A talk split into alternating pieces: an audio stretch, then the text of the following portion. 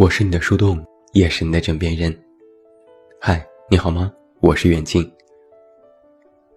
之前我写过九零后年轻人的生活状态，有些人说，竟然被这么丧的文章制约了。后来就有读者建议，让我写一写九零后年轻人的恋爱状态。那在正式和你探讨之前，让我们先来看一些大数据。某调查网站曾经发布过一份九零后婚恋观调研报告，里面有一些数据，能够直接反映出现在年轻人的真实恋爱观。比如，有百分之四十的年轻人认为爱情和学业同样重要，有百分之三十六的人认为学业比爱情重要，只有百分之六的人认为爱情比学业重要。从这个数据来看，大部分的年轻人对待感情偏理性和谨慎，不会为了爱情放弃学业，他们更加在意生活和爱情的平衡。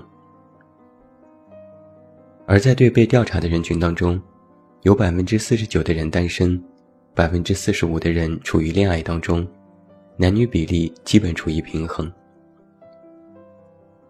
在对初恋调查的数据里。有百分之三十一的年轻人在高中已经有了初恋，初中有初恋的占到了百分之二十七，毕业之后的初恋仅占百分之四。那么，九零后的年轻人早恋已经成为了一种普遍现象。对于为什么喜欢一个人，有百分之七十六的人认为与对方有特别的感觉，其次是性格互补、志同道合。现在年轻人恋爱更加看重感觉，对于物质和其他条件并不十分在意，关键还是两情相悦。而在谈到恋爱后的消费观，大数据也有了统计，由男方支出费用占到了百分之六十，A A 制占到百分之二十四。恋爱中的消费金额，四百到七百元占到百分之二十七。年轻人的恋爱消费，因为收入等等条件的限制，依然处于中等水平。对于婚姻，有四大指标遥遥领先，分别是两人性格、生活质量、经济因素和甜蜜程度。其中，其中性格因素占到了百分之七十六。年轻人恋爱依然看人。而在调查到目前意识较为超前的婚前同居和婚前有孕状况，九零后的态度较为保守，几乎半数人认为未婚同居可以理解，但自己不会做，有半数人不赞成婚前有孕。而对于爱情当中的性，九零后的态度温和，有百分之七十的人从互联网上了解到性知识，百分之七十二的人。对性知识了解一般，有百分之五十八的人对于性行为的看法是顺其自然，有百分之二十七的人认为爱情是性的前提。可见，年轻人更乐意享受爱情和性的双重和谐。这只是一些基础的大数据。对于越来越发展快速的时代。爱情也开始变得越发俗世。当七零后、八零后已经回归到家庭，九零后的恋爱态度开始作为当代年轻人的婚恋观代表。要提到现在年轻人的恋爱，我的一个读者的总结特别的精辟，三个字：无意单身，精神异地，预感晚婚。第一个关键词是。无意单身。有一句话是：“九零后不懂九零后。”现在许多年轻人的单身，不是自己愿意单身，不是奉行所谓的独身主义，而是被单身。用我一朋友的话就是：“不知道为什么，稀里糊涂的我就单身了，不知道为啥就把我剩下了。”很多年轻人对于爱情有一个隐隐的困惑是：自己长得也不差，也没缺胳膊短腿，三观正常。虽说不是人中龙凤，但是好歹也是全面发展的骚年。为什么打眼一看，就我是单身呢？而在被单身当中，有一个重要的原因是，每个年轻人心中都有自己的一套择偶标准，并且不愿意因为外界环境的变化，轻易改变或降低自己的标准。对于恋爱，年轻人依然保持着内心的坚持，他们认为这是守护自我内心的秩序。曾经奇葩说有两个辩题很有趣。一个是，单身是狗还是贵族？一个是，剩男剩女找对象要不要差不多得了？在双方的论点当中，都提到了人的择偶标准，而认为单身是贵族和不能差不多得了，都在讲述的一个观点是，并不是你真的很糟糕，你其实可以找到一个人凑合着恋爱和走入婚姻。但你不想这么做，是因为你不愿意将就。现在年轻人的一个恋爱观是，在没有遇到合适的人之前，宁缺毋滥。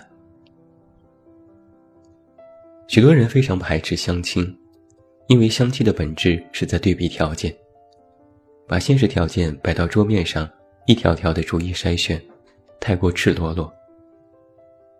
相对于门当户对。年轻人认为找到三观相同的人更重要，但却更难。对于他们而言，聊人生比啪啪啪更加艰难。一个比较戏谑的说法是：你可以闭上眼，咬咬牙去睡一个人，却很难睁开眼和那个人聊聊梦想和远方。话不投机半句多，连多说一句都觉得是在浪费时间。虽然很多人排斥相亲，但是手机当中的交友软件却不少。但基本只是看看，不说话，不主动，等着别人来打招呼。还要看诸多的条件，看脸，看身高，看所在地，看打招呼的方式。别人问一句在吗？有时自己傲娇，都会回复一句不在，然后拉黑。有大数据就表明，九零后的单身状况，还有一个原因是因为不善于两性社交。与曾经九零后张扬高调的标签相比，对于线上社交，更多人处于荷尔蒙无处安放的状态。年轻人依赖社群认同，渴望与人搭讪，但在聊天技巧和沟通方式上过于被动。造成了许多年轻人的交友方法论匮乏，自我社交圈越来越狭窄，无暇顾及其他人。看似每天工作生活，但却不理解和不懂得别人，也就造成了九零后不懂九零后，不知道别人是怎么想的，也没有去深入探究。我朋友的一句调侃话就挺经典的，他说。我连约炮啪啪啪都懒得去，活该我是单身了。第二个关键词是精神异地。有一句话是：不主动、不拒绝、不负责。人们都说九零后的生活开始变得越来越佛系，哪怕是谈了恋爱，也是佛系恋爱。前段时间网上就有一篇热文，提到了九零后的恋爱是降级相处，还延伸出一个新的名词“恋爱降级”。在那篇热文当中，列举出了许多恋爱降级的现象：表白、约会、聊天、纪念日、社交圈、吵架，这些几乎覆盖了恋爱当中的行为，通通降级。最近又有了一个新的名词，叫做“精神异地恋”。他的意思是说，许多年轻人虽然谈着恋爱，但在许多时候更像是一个人生活。纵然两个人在一起，也都是各想各的，精神上没有交集。在恋爱当中，越来越多年轻人的口头禅是：“我都行，可以吧，随便吧，随你吧，看时间吧，无所谓。”这就不像是甜蜜恋爱，更像是搭伙过日子，找了一个可以分摊房租的合租人。在中国职场青年感情状态调查报告当中，有一些数据就很能够说明问题。在恋爱当中的双方，约会里，有近百分之二十四的人是各自在玩手机，各看各的电脑，吵架或者是准备吵架。约会的频率也比较低，能够做到每周都约会的情侣仅有百分之二十四，而一年见一次，甚至几年只见一次的，加起来有近百分之二十七的比例。所以，好好的恋爱，活生生的谈成了网友。面对面坐着，但却没有话聊，只能低着头各自看着手机。像是完成任务般的去约会，见面的次数也不多。在面对一些非常重要的问题上，沟通都会出现问题。还是奇葩说，之前有一个辩题是：分手要不要当面说？在那期节目当中，马薇薇的话就很动人。她说：“之所以要见面，是要教会我们面对，坦然面对。”面对我们人生的失败，面对我们的不堪，面对我们说过谎。恋人的蜜语风吹过，上帝会假装听不见。而精神异地恋，就是很少见面，就是我爱你的时候，你也好像不在线。万一哪天不爱了，拍拍屁股就走人，连分手都只是发了发微信。更像是和手机谈了一场恋爱。我看到网上有人给这种精神异地找了一个理由。他们说，以前会期待认认真真、轰轰烈烈的谈一场恋爱，可是现在太忙，懒得花时间去经营，就这么过吧。不都说要归于平淡吗？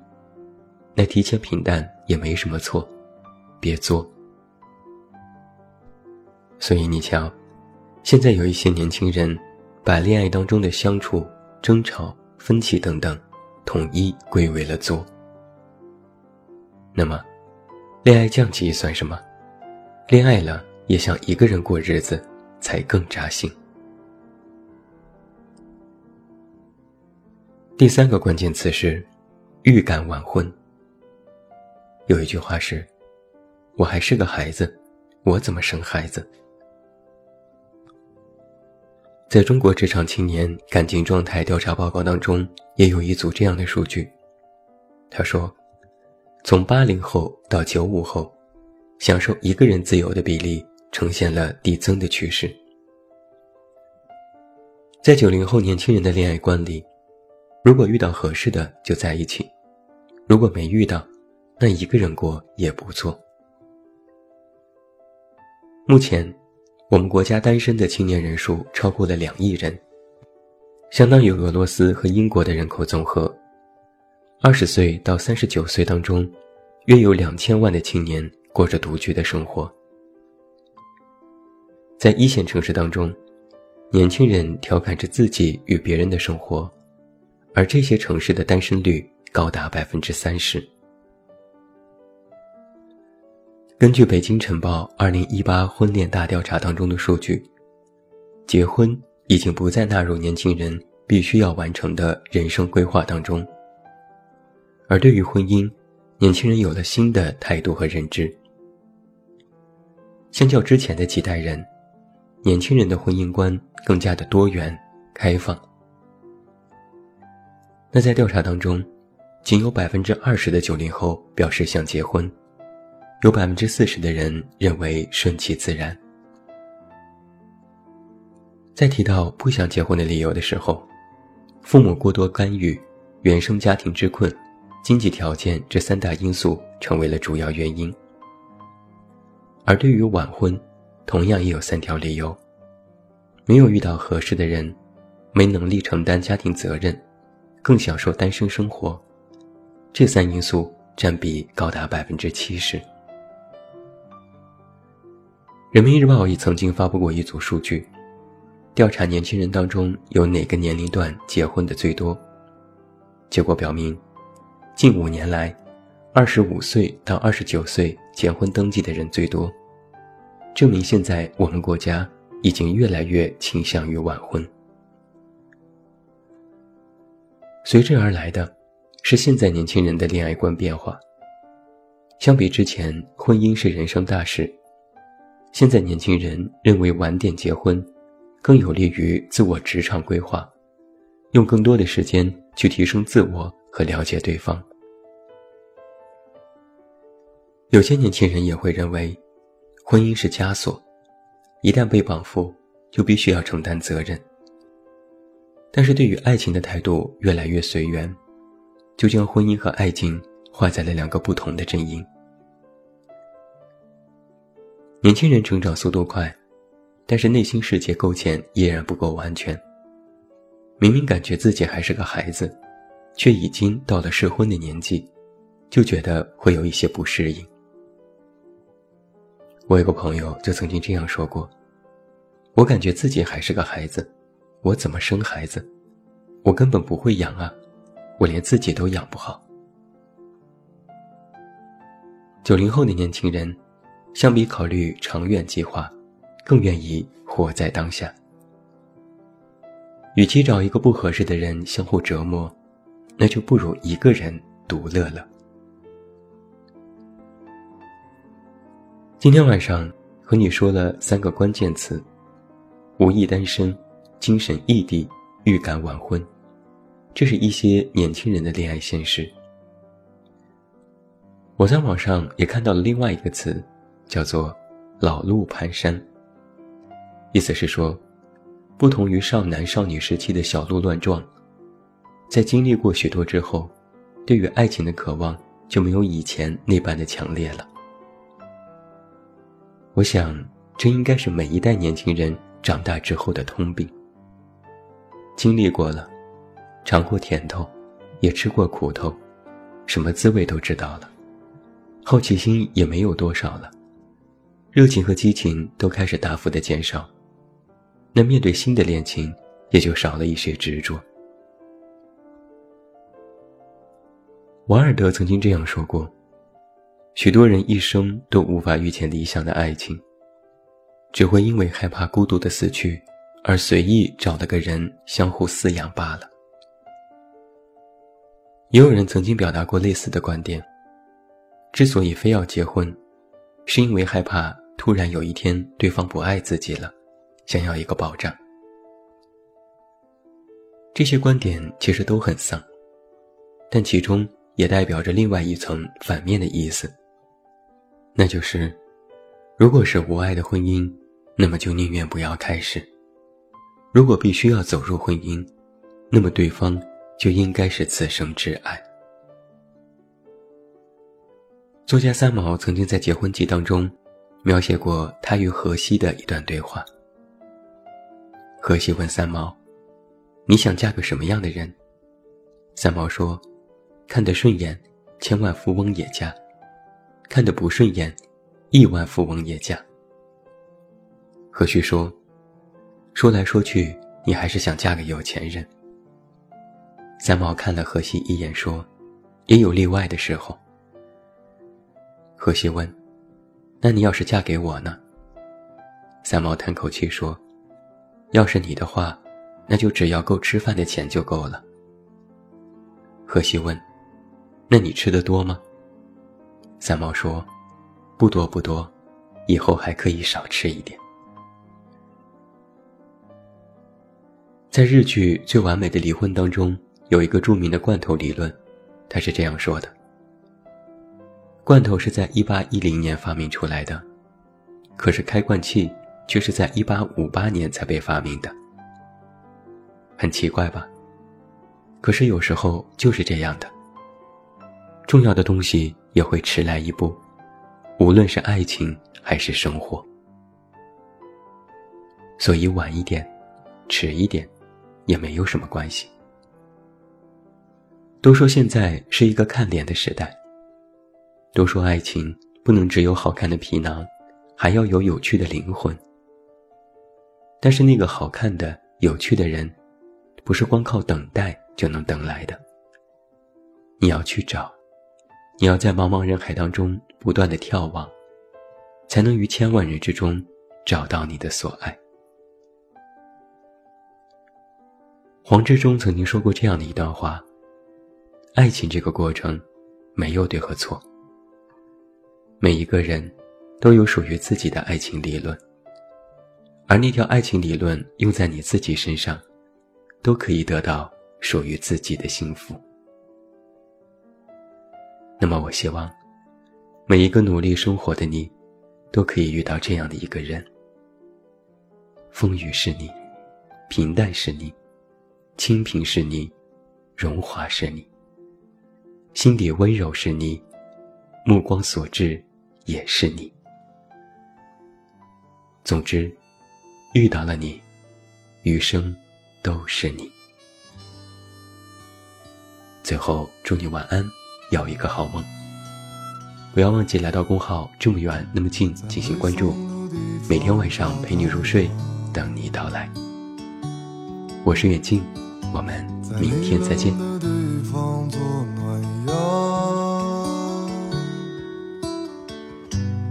人事纷纷，你总太天真。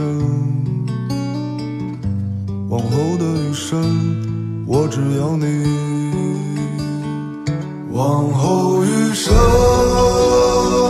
风雪是你，平淡是你。清贫也是你，荣华是你，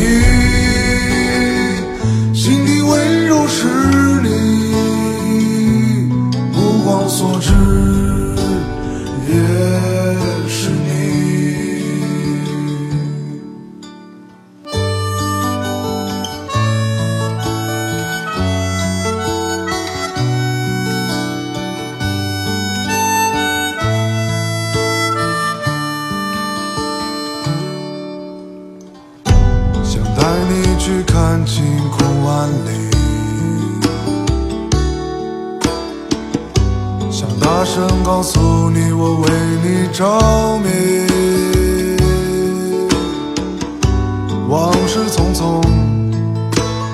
总会被感动。